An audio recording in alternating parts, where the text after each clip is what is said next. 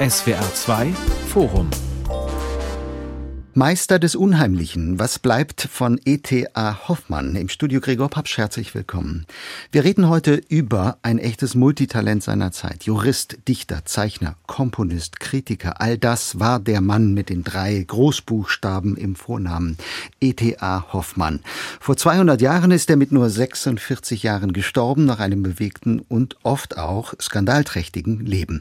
In Erinnerung geblieben ist vor allem der begnadete Geschichtenerzähler, der schwarze Romantiker, in dessen Märchen und Spukgeschichten es nur so wimmelt vor Geistern, Doppelgängern und Verlorengegangenen. Das hat ihm den Ruf eines Experten fürs Unheimliche eingebracht. Gleichzeitig gilt er als Begründer der modernen Fantasy-Literatur.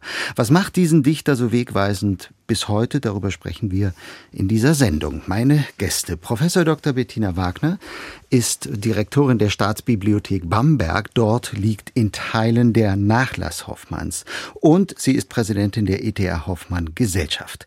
Aus Berlin zugeschaltet ist der Schriftsteller Ingo Schulze, ein großer Hoffmann-Bewunderer. Er wird uns sagen, warum. Und ebenfalls in Berlin begrüße ich Jörg Petzel, Historiker, Literaturwissenschaftler und als solcher hat er an der zentralen Ausstellung in diesem Jahr mitgewirkt, Unheimlich fantastisch, ETA Hoffmann 2022. Gezeigt wurde sie bereits in Berlin und Bamberg und jetzt ist sie auch im Romantikmuseum in Frankfurt am Main zu sehen. Herr Petzel, über die Ausstellung reden wir später noch. Von Ihnen stammen zwei neue Bücher zum Thema, unter anderem ein Lebensbild in Anekdoten. Woher rührt Ihre Faszination für E.T.A. Hoffmann? Also an Hoffmann fasziniert, dass er bis heute ein modern gebliebener, vielschichtiger Autor ist. Sein Werk ist facettenreich und zählt auch deshalb zur Weltliteratur. Hoffmann kann man heute zu jeder Zeit lesen. Und die maßgeblichen Werke sind Ritter Gluck, Der goldene Topf, Der Sandmann, Klein Sachis, Die Serapionsbrüder, Prinzessin Brambilla und der Kater Mo.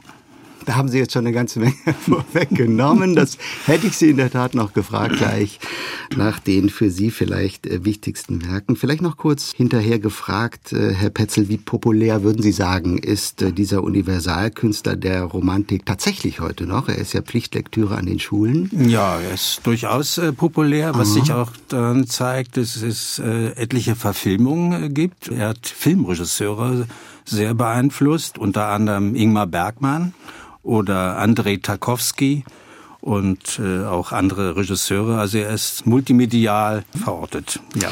Frau Wagner, Sie sind Präsidentin der ETH Hoffmann Gesellschaft. Äh, wann und wie hat der Königsberger Dichter Ihr Herz erobert? Ja, das ging eigentlich schon ziemlich früh an. Im Germanistikstudium oder noch vorher zu Schulzeiten hat man sich natürlich auch äh, mit dem Kanon, äh, den Herr Petzel gerade aufgezählt hat, befasst.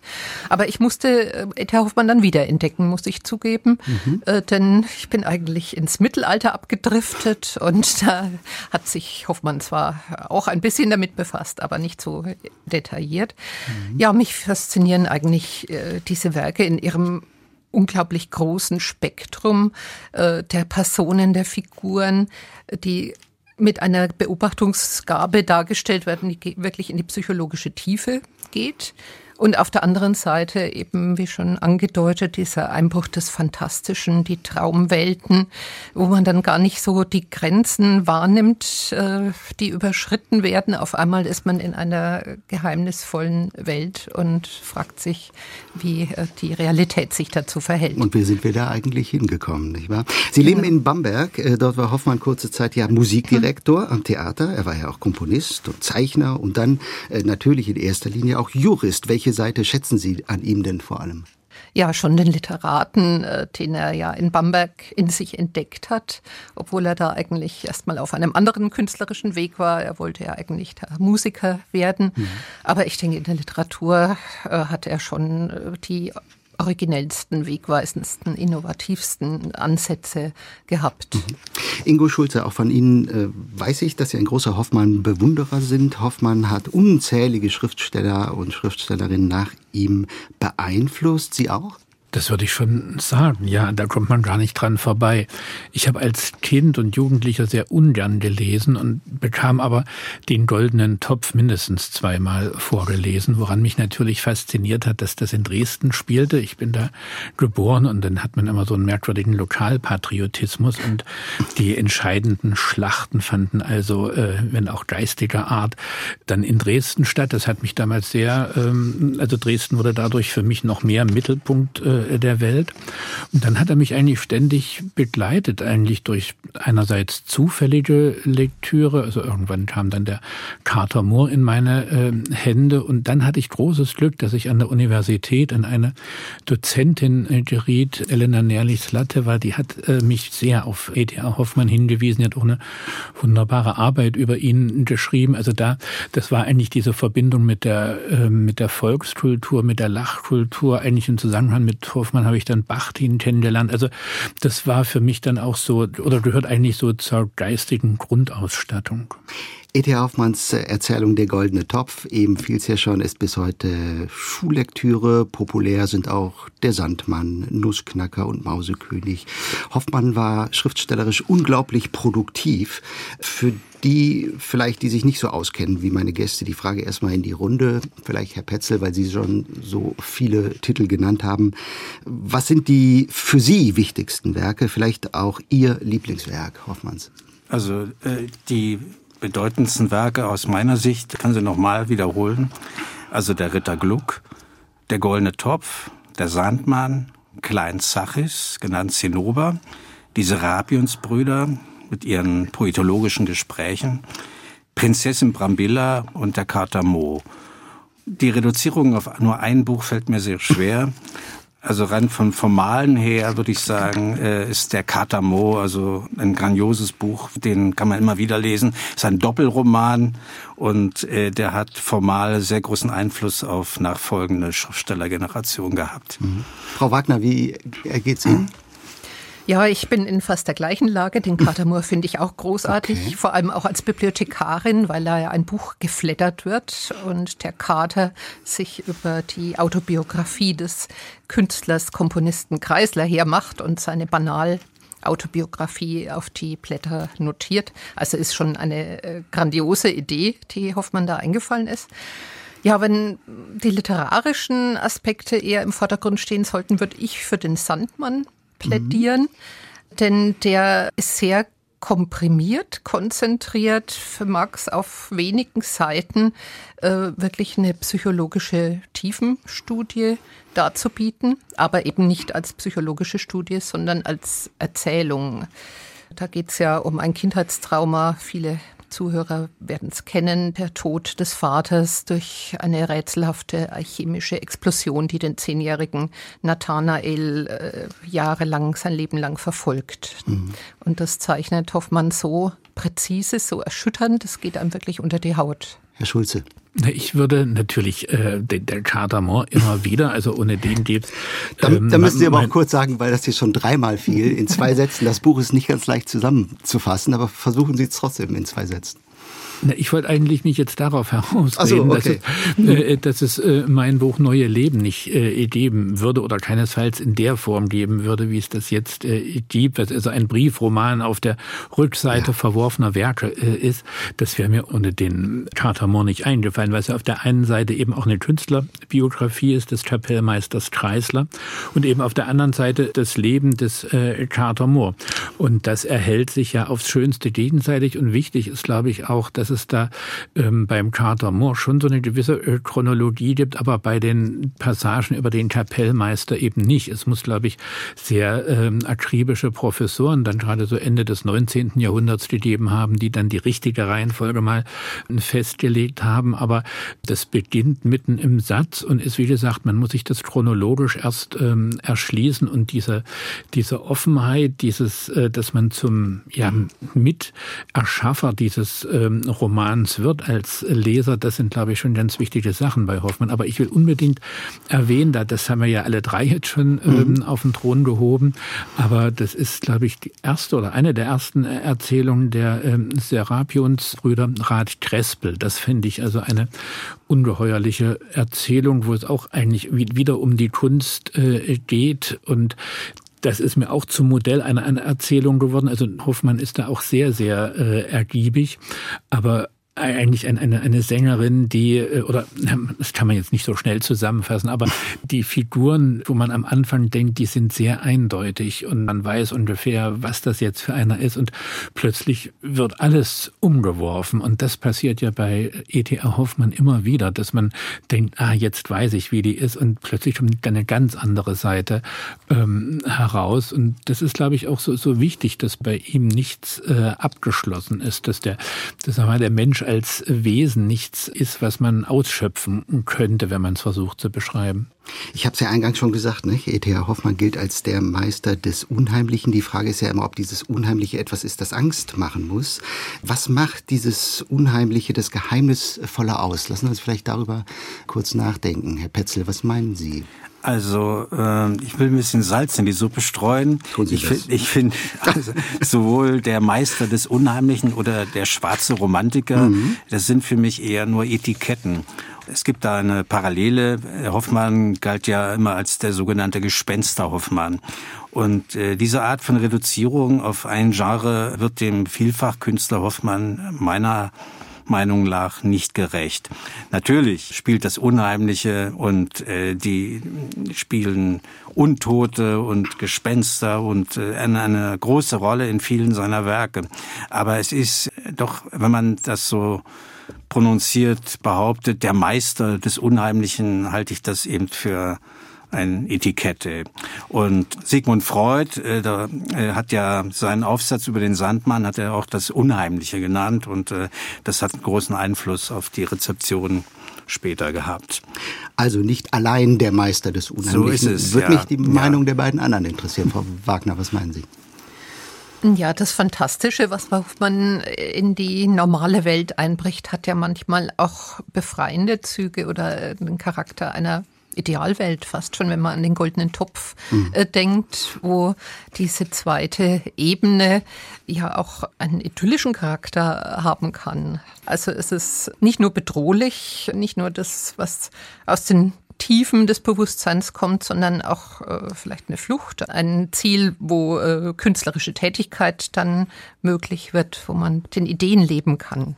Also ich finde es ähnlich wie Herr Petzel auch verkürzend, ihn auf das Unheimliche äh, zu reduzieren wendet sich ja auch der Realität sehr äh, detailliert zu, beobachtet mhm. das ganz exakt und beschreibt eben auch bürgerliches Leben, wenn man an diese äh, den Kampf mit den Philistern in, gerade in Bamberg denkt, wie er sich da als Künstler nicht verwirklichen konnte. Ne? Also da hat er auch eine sehr alltägliche Dimension. Ich würde auch, auch sagen, dass ja äh, unsere Wirklichkeit das Unheimliche ist. Und bei Hoffmann ist es, glaube ich, gerade diese Nähe von etwas heim, als heimlich empfunden, anheimelnd, äh, ja, wo man sich ähm, zu Hause glaubt zu fühlen und plötzlich geschieht etwas, ähm, wo gerade das, was man als das ja, als das Heimische, als das zu einem Gehörige ähm, angesehen hat, wo das plötzlich fremd wird, wo sich das einem unter den Füßen eigentlich in etwas anderes entwickelt. Und da ist er, ich würde jetzt mal wirklich so sagen, so 100 Jahre vor Kafka, äh, hat er da etwas gefasst, was ihm vielleicht nicht in, in jeder Phase ganz bewusst war. Das ist es ja, glaube ich, keinem Schreiber, wobei er, glaube ich, ein sehr bewusster äh, Schreiber gewesen ist, auch sich theoretisch ganz gut aus auskannte, aber wo, wo er eigentlich die, um seiner Gegenwart gerecht zu werden, diese Figuren, die uns dann schnell unheimlich erscheinen, äh, erschaffen hat. Aber eigentlich ist es eine sehr präzise Beschreibung der Gegenwart. Ich meine, wenn man sich anschaut, die Technik, die in dieser Zeit wirklich oder die Technologie äh, an einer Fahrt gewinnt und, und diese Verbindung von Mensch und, und Technik, plötzlich hat der Mensch Fähigkeiten, äh, die ihn einerseits beglücken und andererseits weiß er plötzlich gar nicht mehr, was er da tut. Sigmund Freud war ein Hoffmann-Bewunderer. Er hat ihm ein Zitat geradezu frappierendes Wissen um das Unbewusste des Menschen bescheinigt. Ist es denn so, führt tatsächlich äh, ein Weg von E.T.A. Hoffmann zur freudschen Psychoanalyse? Durchaus. Also das, äh, die Darstellung des Unheimlichen ist immer in Verbindung mit der Psyche des Menschen in, in seinem Werk integriert und hat daher natürlich auf Freud eingewirkt. Und allerdings muss ich sagen, äh, wenn man nur diese Analyse des Sandmann von Freud liest, also das Unheimliche, ist es auch wiederum im poetischen Sinne äh, doch sehr eingeschränkt und wird dem Werk nicht vollkommen gerecht. Ja, also da würde ich jetzt gleich auch in dieses Horn äh, stoßen. Ich glaube, dass man bei jedem Schriftsteller, Schriftstellerin von Bedeutung natürlich ähm, das auch immer mit Freud und der Psychoanalyse irgendwie ähm, erklären kann oder Dinge da wiederfindet. Aber das bringt nicht sehr viel, muss ich äh, sagen, weil dann kann ich ja sagen, dann brauche ich eigentlich die Literatur nur als Illustration von etwas, das, ähm, das ist ja sinnlos. Und gerade bei mhm. jemanden wie, wie Hoffmann geht das, glaube ich, sehr weit über diese begrifflichen Zuordnungen hinaus. Also Freud hatte ja auch bei aller Grandiosität seiner Leistung, gerade äh, was das Poetische betraf, doch irgendwie ein bisschen sehr, wie soll ich sagen, mechanistische Vorstellung oder doch sehr ähm, eingekästelte Dinge, die sozusagen der Eigenbewegung und, und dieser, dieser, ja, wie soll ich sagen, Universalität von, von Poesie, von, von Dichtung, von, von Roman eben nicht gerecht geworden ist. Also unheimliche Begebenheiten, Doppelgänger, sprechende Automaten, das Abgleiten in andere Welten. Das hat ja offenbar ein großes Publikum gefunden, Anfang des 19. Jahrhunderts. Wie neu war das in der Literatur? Also Jacques Offenbach, der Rheinländer in Paris, hat jedenfalls ja eine ganze Oper aus Hoffmanns Erzählungen gemacht. Es gab äh, dafür eine große Faszination. Ja, durchaus. Also der Offenbach hat im Grunde genommen Hoffmann trivialisiert mhm. und äh, natürlich popularisiert. Die schon angesprochene Erzählung Rad Krespel, die kommt ja, das ist ja auch ein Teil der, der Oper, die ja Fragment geblieben ist, darf man nicht vergessen. Die hat äh, Offenbach nicht vollendet. Aber es ist doch äh, sehr populistisch und Hoffmann ist doch als Person sehr reduziert auf also die Beziehung zu den Frauen und äh, dem Alkohol. Mhm. Und das entspricht nicht also dem Gesamtcharakter Hoffmanns. Das wird ihm nicht gerecht. Frau Wagner würden Sie auch sagen. Ja, obwohl das natürlich eine unheimlich eingängige Musik ist und mhm. also ich liebe die Oper auch sehr und äh, die hat natürlich zur Vermittlung äh, von Hoffmanns Erzählungen schon auch sehr viel beigetragen. Aber man muss ganz klar sagen, das ist natürlich nicht so differenziert äh, wie ein literarischer Text. Es bleibt doch sehr an der Oberfläche. Mhm. Was mich bei diesen wissenschaftlichen Aspekten immer fasziniert, ist, dass Hoffmann ja eigentlich sich nicht um der Wissenschaft willen dafür interessiert hat, sondern die immer dazu eingesetzt hat, den Menschen besser zu verstehen. Also äh, zum Beispiel das Gedankenmikroskop im Meister Floh. Das dient ja jetzt nicht der Naturanalyse, der Insektenkunde oder ähnlichem, sondern da wird ja das geheimste Denken des Menschen offenbart. Ne? Also bei ihm steht eigentlich die Technik im Dienst der ja, Psychologie, der Selbsterkenntnis oder der Erkenntnis der anderen. Was hat er denn für ein Menschenbild gehabt? Kann man das so generell beantworten? Ich glaube, dass er wirklich ein, ein großer Menschenlieb Liebhaber, aber nee, das ist das falsche Wort, aber dass er äh, überhaupt äh, dem dem Kreatürlichen eine, eine ganz große Bewunderung, äh, ja, ist eine regelrecht Liebe entgegengebracht hat. Man sieht das in seinen Figuren. Also da gibt's eigentlich würde ich sagen, keine, die man abschreiben kann. Ne? Nun kann man mhm. wirklich in der Literatur sagen, sobald etwas die Ambivalenz verliert, ist es auch, fällt aus der Literatur heraus. Insofern wäre das jetzt etwas tautologisch. Aber bei ihm ist es, wenn man sich gerade eben den Carter Moore anschaut, ist es wirklich diese Herrlichkeit des lebendigen Lebens, die bei ihm immer aufscheint und äh, wo, wo er eben auch die Tiere mit einbezieht. Und, und das ist ja doch was sehr, ja, doch äh, Seltenes, nicht nur für diese Zeit damals. Schauen wir uns diesen Mann also noch was genauer an. 1776 in Königsberg geboren. Seine Kindheit hat er später als dürre Heide bezeichnet. Sie war nicht besonders einfach. Der Vater Alkoholiker, die Mutter muss äh, recht herrisch gewesen sein. Mit 16 tritt er in die Fußstapfen des Vaters, beginnt ein Jurastudium, aber das war eben nur eine von vielen Begabungen und Tätigkeiten. Herr Petzel, wir bewundern ja heute vor allem seine Literatur, aber das war für ihn nur die Notlösung, kann man das vielleicht so sagen? Seine eigentliche Sehnsucht war das Komponieren, das Dirigieren, Seine die Musik. Ja, mhm. die Sehnsucht bis auch in die letzten Berliner Jahre äh, war als Komponist äh, zu reüssieren. Und es hat ja teilweise auch geklappt, mit, vor allen Dingen mit der Undine in Berlin. Das eine, war, seine Oper, die er war eine, eine, mhm. ein grandioses Ereignis in Berlin. Bei der Premiere war der König Friedrich Wilhelm III. anwesend. Äh, das Bühnenbild war von Schinkel, auch die Kostüme. Also es war ein ganz äh, großer gesellschaftlicher Auflauf. Ja, und dann hatte Hoffmann eben wiederum das Pech. Nach 14 Aufführungen brannte das Schauspielhaus ab mit den Kulissen und den Kostümen und damit gab es keine Weiteraufführung der Undine. Ja, aber er wollte von Anfang an Musiker werden. Wobei das Juristische kommt mir hier ein bisschen zu kurz. Es kommt noch. Ja, kommt noch. Gut, dann lasse ich das erstmal weg. Aber nee, sagen Sie es, er muss, nee, nee, äh, Musiker er hat ja auch äh, Freundschaften gehabt, zum Beispiel zu Karl Maria von Weber. Immer wenn der in Berlin war, saßen die fast jeden Abend äh, zusammen und haben nicht nur gefachsimpelt, aber die, das waren zwei Seelen, die sich sehr gut verstanden haben. Und dazu kommt, als Musikkritiker äh, war er einer der ersten, der den Rang von Beethoven überhaupt erkannt hat. Seine grandiose Rezension zur fünften Symphonie von Beethoven ist äh, maßstäblich und hat später auch Beethoven dazu veranlasst, Hoffmann einen dankbaren Brief zu schreiben. Frau Wagner, kurz nochmal zum Musiker E.T. Hoffmann. Da war ja gerade Bamberg eine wichtige Lebensstation für äh, seine musikalischen Ambitionen. Wurde das eher zum Desaster, ne? dass er da als Musikdirektor engagiert worden ist. Ja, Bamberg hat Hoffmann natürlich die große Chance geboten, äh, sein, seine Leidenschaft für die Musik zum Beruf zu machen, nachdem er ja buchstäblich auf der Straße stand, äh, eine Woche lang nur noch Brot essen konnte, weil er äh, als preußischer Beamter entlassen worden war im Zuge der Napoleonischen Kriege.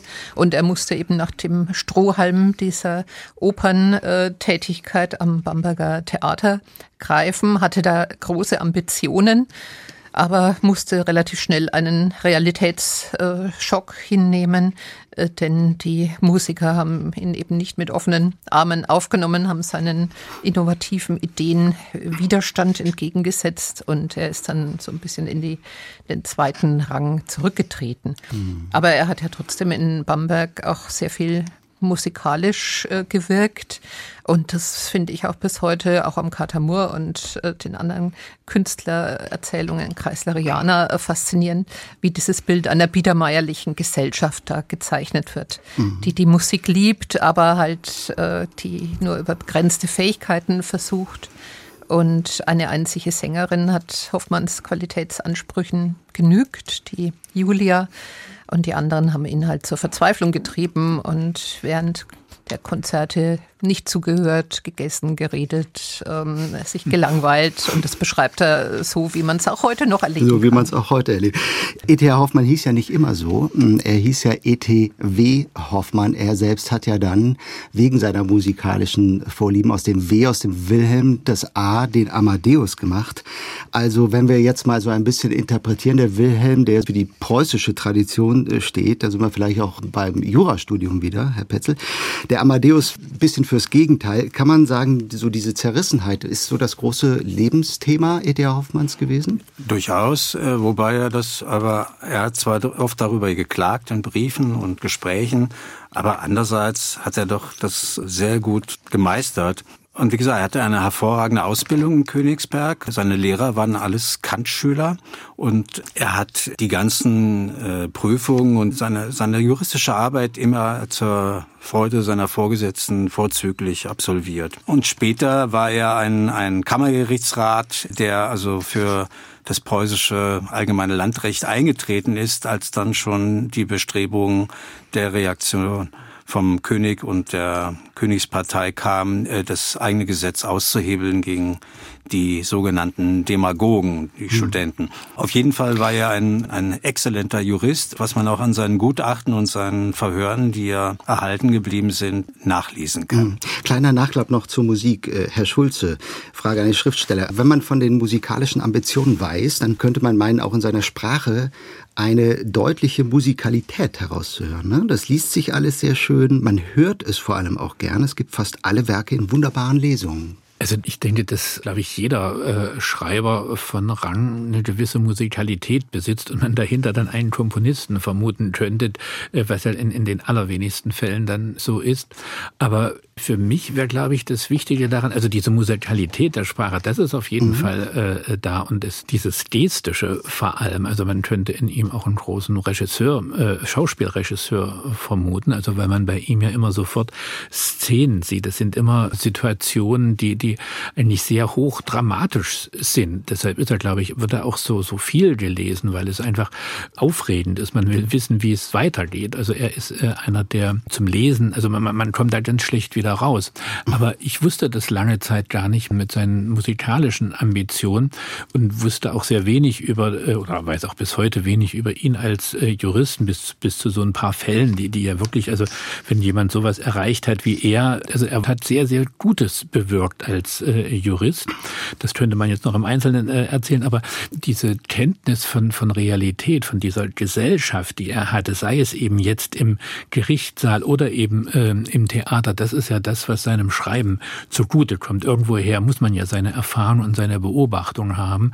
Und da war er nolens volens gezwungen, all das aufzunehmen. Und es ist eigentlich so eine Reise durch äh, verschiedene Stände als Kammergerichtsrat einerseits doch halbwegs angesehen, aber eben auch bis zum Bettelstab hinunter. Also das ist, glaube ich, eine, eine Kenntnis der Realität, was dann auch wieder diesem Gespenster Hoffmann nochmal in einem anderen Licht erscheint. Vielleicht sollte man mhm. diesen blöden Begriff gar nicht mehr äh, nehmen. Gespenster Hoffmann. Äh, mhm. Ja, weil es eben, wie gesagt, was gespenstisch ist, das ist die, das ist die Realität. Und es gibt ja so einen ganz schönen, äh, meine Gesprächspartner werden das jetzt besser wissen, aber in so einem Brief, ich glaube an Hippel, wo, wo er sagt, du hast zu viel an Fantasie, ich habe zu viel an Wirklichkeit. Das finde ich sehr interessant. Es gibt ja übrigens äh, Stichwort nochmal zur Vielseitigkeit. Ein schönes Zitat von E.T.A. Hoffmann. Die Wochentage bin ich Jurist und höchstens Musiker. Sonntags am Tage wird gezeichnet und abends bin ich ein sehr witziger Autor bis in die späte Nacht. Also die Vielseitigkeit, wir hatten es davon ja auch schon, war offenbar nicht zu seinem Nachteil. Er hat sich nicht verzettelt und seine Vorgesetzten haben sich auch nie beklagt. Er hat das alles tatsächlich ganz gut trennen können. Sie hören das SWR 2 Forum mit Gregor Papscher Mikrofon. Wir diskutieren über E.T.A. Hoffmann, mit dabei Bettina Wagner von der E.T.A. Hoffmann Gesellschaft, Jörg Petzel, Literaturwissenschaftler, Historiker in Berlin und der Schriftsteller Ingo Schulze. So, und das klang auch schon an. Wir wissen, E.T.A. Hoffmann war ein äh, vielseitiger Künstler, aber nicht unbedingt talentiert, wenn es ums praktische Leben ging. Er hatte oft finanzielle Probleme, war eigentlich fast immer auf Jobsuche, hatte ein schweres Alkoholproblem, das kann man glaube ich so sagen, und einen seltsamen Hang zu sehr jungen und äh, oder schon vergebenen Frauen. Und er war bei seinem Tod ziemlich einsam und verschuldet. Frau Wagner, was für ein Mensch war dieser E.T. Hoffmann? Oh je, da stellen Sie mir eine schwierige Frage. Ja, das kann man natürlich nur begrenzt aus seinen Selbstzeugnissen, Tagebüchern, Briefen. Die Tagebücher sind verloren, Gott sei Dank vorher ediert worden. Ja, erschließen. Er war sicher ein sehr vielschichtiger Mensch, ein Mensch, der sich selbst genau beobachtet hat, wie die Tagebucheinträge ja auch zeigen. Da kommt dann äh, der Vermerk exaltierte Stimmung, wenn er besonders aufgedreht, würde man heute vielleicht sagen, war. Ein Mensch, der aber auch Kompromisse gemacht hat, um sich beruflich zu etablieren, der diesen geregelten äh, Wochenplan äh, gelebt hat. Also jemand, der sehr anpassungsfähig war dann. Ja, ist schwer auf den Punkt zu bringen, aber ich glaube, das macht auch seine Eigenart aus, dass er eben nicht auf den Punkt zu bringen ist. Er hat ganz viele Facetten. Mhm. Und ich denke, er war auch äh, mit den Frauen, ist ja immer so eine Geschichte, aber er war ja auch sehr lange verheiratet mit seiner Ehefrau Mischer und es war offenbar ja auch eine sehr stabile Beziehung. Das, was er dann literarisch gestaltet hat, ist ja wieder ein anderes Thema. Hm. Ich gebe die Frage gerne in die Runde. Ne? Also was meinen die beiden anderen? Was war er für ein Mensch, für ein Charakter? Offenbar ja auch, äh, lese ich, ein wilder Kopf, aber in vielen Momenten auch äußerst einnehmend, witzig, glänzender Unterhalter. Herr Schulze, welches Bild machen Sie sich von ihm? Ich habe mich manchmal äh, gefragt, mit wem äh, von diesen großen Genie-Kollegen man gerne befreundet gewesen wäre. Mhm. Und da komme ich eigentlich sehr oft auf E.T.A. Hoffmann zurück. Das kann natürlich auch sein, dass der vielleicht irgendwas an einem nicht gemocht hatte und dann war man womöglich dann erledigt. Das äh, würde ich auch sagen.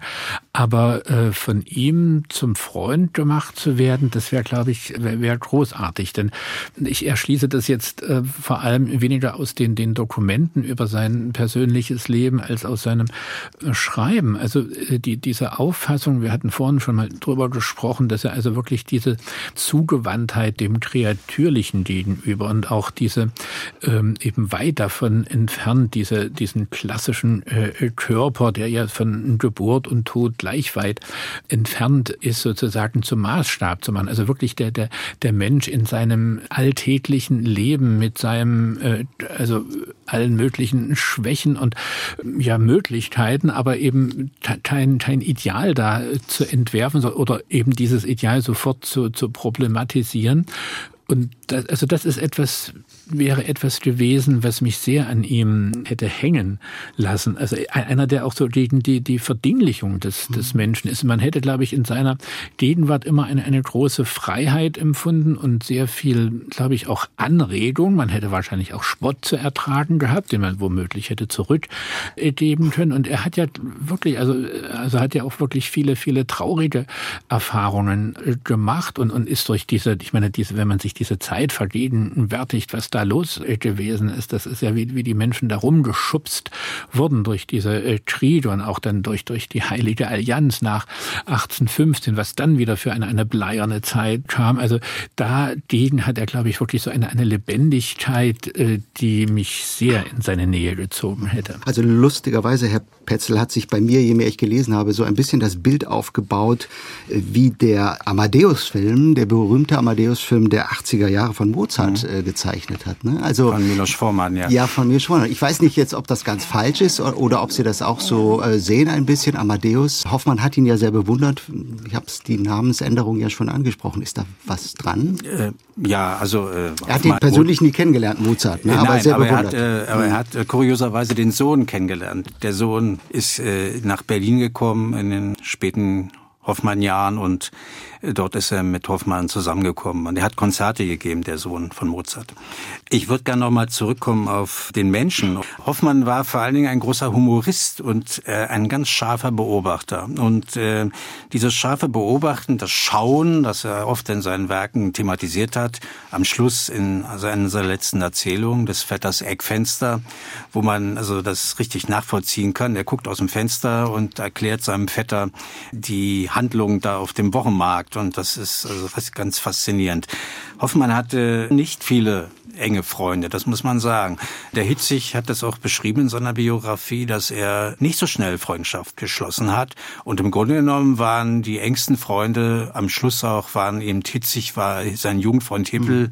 Mhm. Und äh, es waren noch die Dichterfreundschaften zu Chamisso und Fouquet. Aber er war im geselligen Umgang äh, oft auch ein Satiriker, scharfer Beobachter und hat sich in diesen literarischen Salons ob nun bei Rachel Warnhagen oder bei der Tante von Hitzig, äh, überhaupt nicht wohl gefühlt und hat da auch sehr satirische Hiebe also verteilt und ist dann auch nicht mehr eingeladen worden. Ist äh, Herr Schulze E.T.H. Hoffmann denn jetzt eigentlich ein Romantiker? Das ist immer sehr schwer, wenn man genau auf einen Autor schaut, ihn dann mhm. in irgendetwas äh, einzuordnen. Also letztlich steht, glaube ich, jede und jeder schon für sich. Was ihn jetzt von der landläufigen Romantik, glaube ich, ähm, unterscheidet, ist, dass er das, das Alltagsleben sozusagen, die, ja, die bürgerliche Existenz und diese Bedingtheit, dass er das eigentlich nie, nie verachtet hat, dass er natürlich darunter gelitten ähm, hat, aber als, ja, wie soll ich sagen, also als dazugehörig äh, betrachtet hat zum, zum Künstlertum, auch wenn es die, die andere, die völlig andere, gewissermaßen inkommensurable äh, Seite ist. Und, und, und natürlich auch diese ähm, vor allem auch diese Auseinandersetzung mit der, ich würde es jetzt mal sehr platt sagen, mit, mit der technischen Entwicklung, also mit dem, äh, was sich da an Acceleration, an Beschleunigung in so einer Gesellschaft äh, tut, dass er da eigentlich eher wie ein Forscher darauf antwortet und äh, schaut, was, was passiert mit uns und nicht versucht, dem da einen Riegel vorzuschieben und zu sagen, das ist jetzt nicht das eigentliche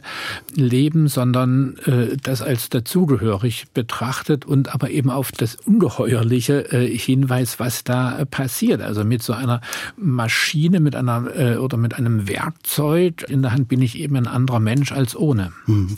Wir reden ja auch eben über einen äh, Boom der Naturwissenschaften, der Medizin. Mary Shelley schreibt 1818 ihren Roman Frankenstein über ein künstlich geschaffenes Monster. Hoffmann war befreundet mit Wissenschaftlern, mit Ärzten. Es war eine Zeit des Aufbruchs, aber eben auch der Skepsis gegenüber den neuen Errungenschaften. Hat er auch deshalb so polarisiert bei vielen Zeitgenossen, Herr Petzel? Polarisiert würde ich so nicht sagen, aber äh, er war fasziniert von den äh, zeitgenössischen Wissenschaften und besonders von der zeitgenössischen Medizin. Und deren Erkenntnisse hat er dann produktiv für seine eigenen literarischen Arbeiten genutzt. Er hat viele Quellen benutzt, er hat aber auch Kenntnisse gehabt von befreundeten Ärzten, unter anderem dem Dr. Markus in Bamberg, da war er in der Irrenanstalt St. Getreu, hat da zum ersten Mal eine Wahnsinnige gesehen und äh, er war vertraut mit dem Magnetismus. Das war ja auch so ein, äh, ein Mode zu seiner Zeit. Er war befreundet mit dem berühmten Arzt Kochev, der an der Berliner Universität lehrte und ein Magnetismus-Experte war und der auch zu seinem persönlichen Umkreis, er einer der wenigen Dutzfreunde übrigens, Kochev, mhm. und der spielt auch eine Rolle in den Serapionsbrüdern. Hoffmann war sowieso, er hat also nicht aus dem Kopf also irgendwelche naturwissenschaftlichen Kenntnisse verbreitet, sondern er hat sich wirklich exakt aus Abhandlungen, aus Büchern informiert, hat die gelesen und hat das dann eben poetisch verarbeitet. Mhm. Frau Wagner, wie macht man jetzt aus all dem, was wir jetzt über diesen Mann zusammengetragen haben, eine Ausstellung? Eine Ausstellung, die gemeinsam von der Staatsbibliothek Bamberg, der zu Berlin und dem Frankfurter Romantikmuseum konzipiert ist. Was haben Sie auf die Beine gestellt? Ja, die Ausstellung wurde von Berlin initiiert mhm. und das gemeinsame Konzept ist schon auch eine Gratwanderung zwischen dem Bemühen, möglichst viel originale Quellen zu zeigen, aber eben auch die Frage zu stellen, was sagt uns Hoffmann eigentlich für die Gegenwart? Wie wird er gesehen? Welche Ideen äh, sind in unserer Zeit auch relevant? Das äh, ist insofern auch noch eine Gratwanderung, als wir drei ganz unterschiedliche Ausstellungsorte haben.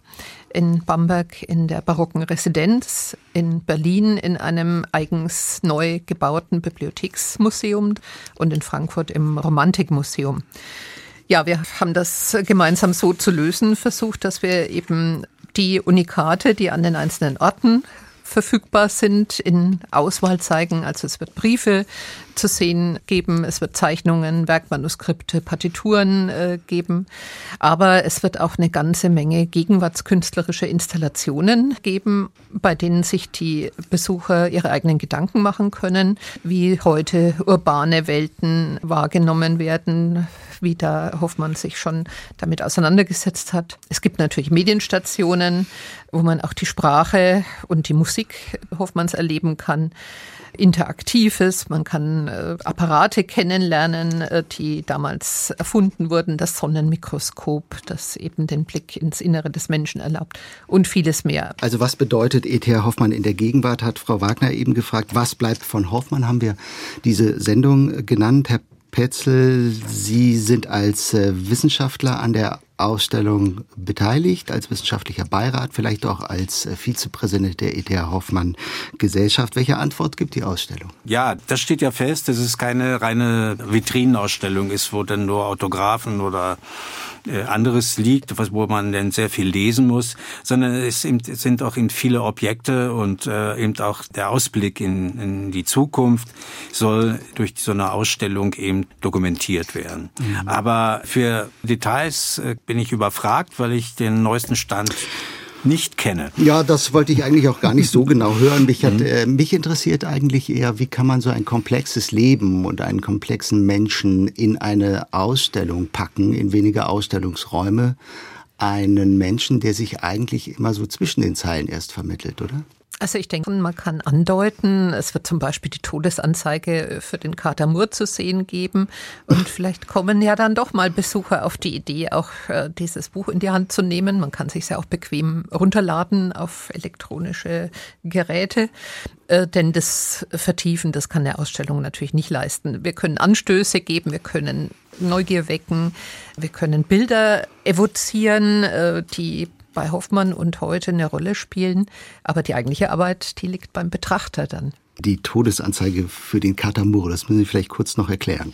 Ja, der Hintergrund dafür ist, dass Hoffmann einen Kater selbst besessen hat, der natürlich Murr hieß und der äh, für den eingangs besprochenen, sehr selbstbewussten, um nicht zu sagen eitlen äh, Kater äh, das Vorbild war.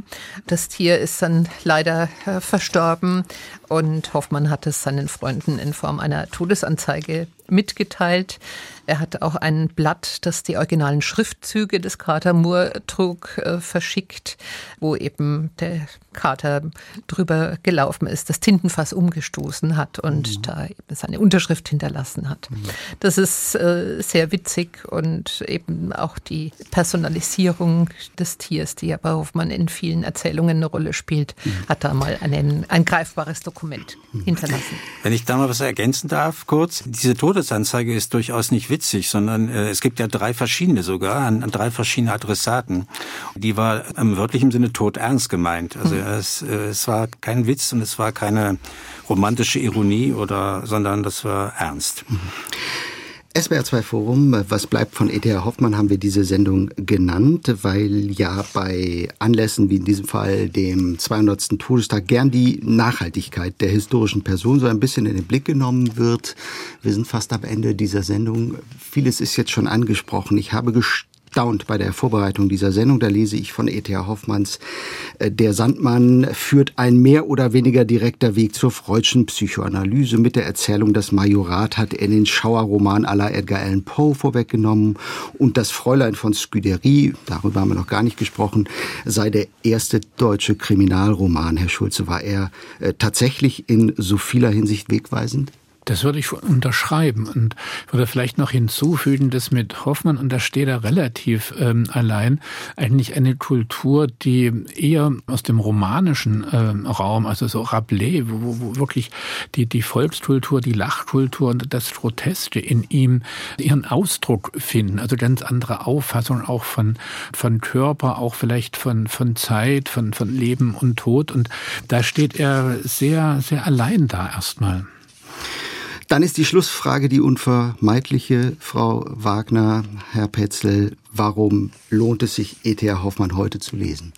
Ja, weil man in andere Welten entführt wird, auch in die Welt des frühen 19. Jahrhunderts, die uns doch sehr ferne gerückt ist und auf einem unglaublich hohen sprachlichen, stilistischen Niveau äh, dann auch äh, psychologische Erkenntnisse gewinnt. Und zudem sein Humor und sein scharfer Witz immer wieder zum Lesen animieren. Ja, und ich würde auch, auch sagen, dass er eigentlich seine Leser in gewisser Weise zu Gesprächspartnern macht. Also man, man tritt unter seine Figuren, so wie die in, in das eigene Leben eintreten und, und man äh, wird eigentlich sagen, ähm, man, man findet äh, Erfahrungen wieder, die man anders gar nicht, gar nicht formulieren könnte, aber plötzlich merkt man, man ist mit diesen Erfahrungen nicht allein. Meister des Unheimlichen, was bleibt von E.T.A. Hoffmann? Das war das Thema heute im SWR2 Forum. Diskutiert haben Bettina Wagner von der E.T.A. Hoffmann Gesellschaft, Jörg Perzel, Literaturwissenschaftler in Berlin und der Schriftsteller Ingo Schulze. Herzlichen Dank an Sie drei und Ihnen allen fürs Zuhören. Hinweise zu den erwähnten Büchern und der Hoffmann-Ausstellung im Frankfurter Romantikmuseum finden Sie auf swr2.de-forum. Dort können Sie diese Sendung jederzeit nachhören oder auf allen gängigen Podcast-Ausspielwegen. Abonnieren Sie das SWR2 Forum, wir freuen uns. Mein Name ist Gregor Papsch. Tschüss und einen guten Abend.